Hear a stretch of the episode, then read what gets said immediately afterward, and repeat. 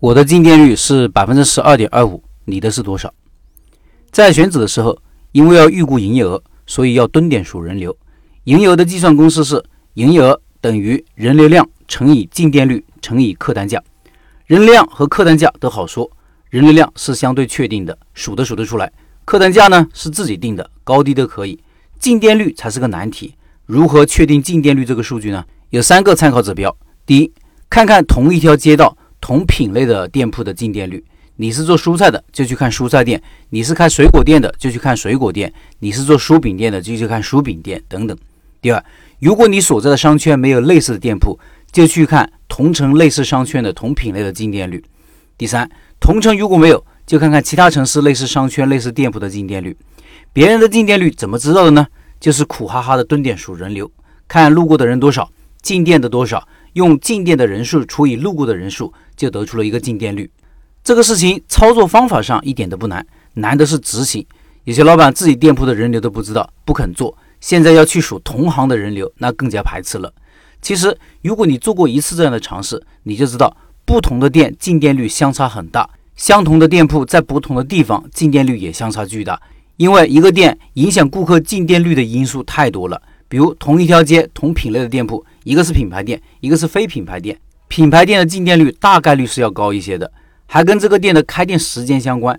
如果这个店开了一年以上，产品、价格、服务等各种因素都被认可了，有一堆忠诚的顾客，那进店率也自然就高。还要看看店铺现场对于顾客的进店的刺激，比如有没有活动啊，有没有人发单呀，有没有很冲击力的海报啊，这些都会影响进店率。所以进店率这个数据啊。可以说有用，也可以说没用。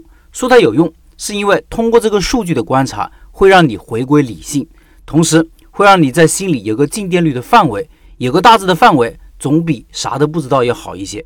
为什么又说它没用呢？因为别人的进店率不代表就是你自己的进店率，别人做得好不代表你就好，同理，别人做的差不代表你也会差。如前面所说，进店率的影响因素很多很多。只有条件一样，进店率才会趋于相同。但是这个世界上没有条件完全一样的店铺，无论是店铺的硬件还是老板的运营等软件条件，都不可能一模一样的，进店率注定也会不一样。只有从不同的进店率的店铺对比分析中，看到了影响进店率的核心关键要素，反过来指导开店的一些具体工作，比如品类的选择、商圈的选择、人群的选择、店铺的设计、运营细节的把握等等。这才是我们要搞清楚进店率这个定义的意义所在，也才能最大限度的提高自己店铺的进店率。我们一定要记得，我们调查研究别人的数据，并不是为了把这个数据套在自己身上，从而框死自己，而是通过数据看到运营的细节，更是为了突破，争取做得更好。最后说说我新店的进店率，供大家参考。下面这个图是我昨天店铺营业额的情况，可以看到营业额和订单量。这张图我放公众号文章里了，听音频的老板可以到开店笔记的公众号查找对应文章，看这个图片。大家可以看到，昨天营业额是五千二百多，订单数目是一百七十三，线上七十五单，线下九十八单，这个数据很稳。学生放假后基本就是这个数。那我这个店的人流情况怎样呢？我当时蹲点数人流的时候，工作日的目标人流大约是八百左右，也就是说，线下顾客进店率用九十八除以八百等于百分之十二点二五。如果把线上的订单也算上的话，进店率是用一百七十三除以八百，等于百分之二十一点六二。不过，我不建议把外卖单量也放在进店率里面算。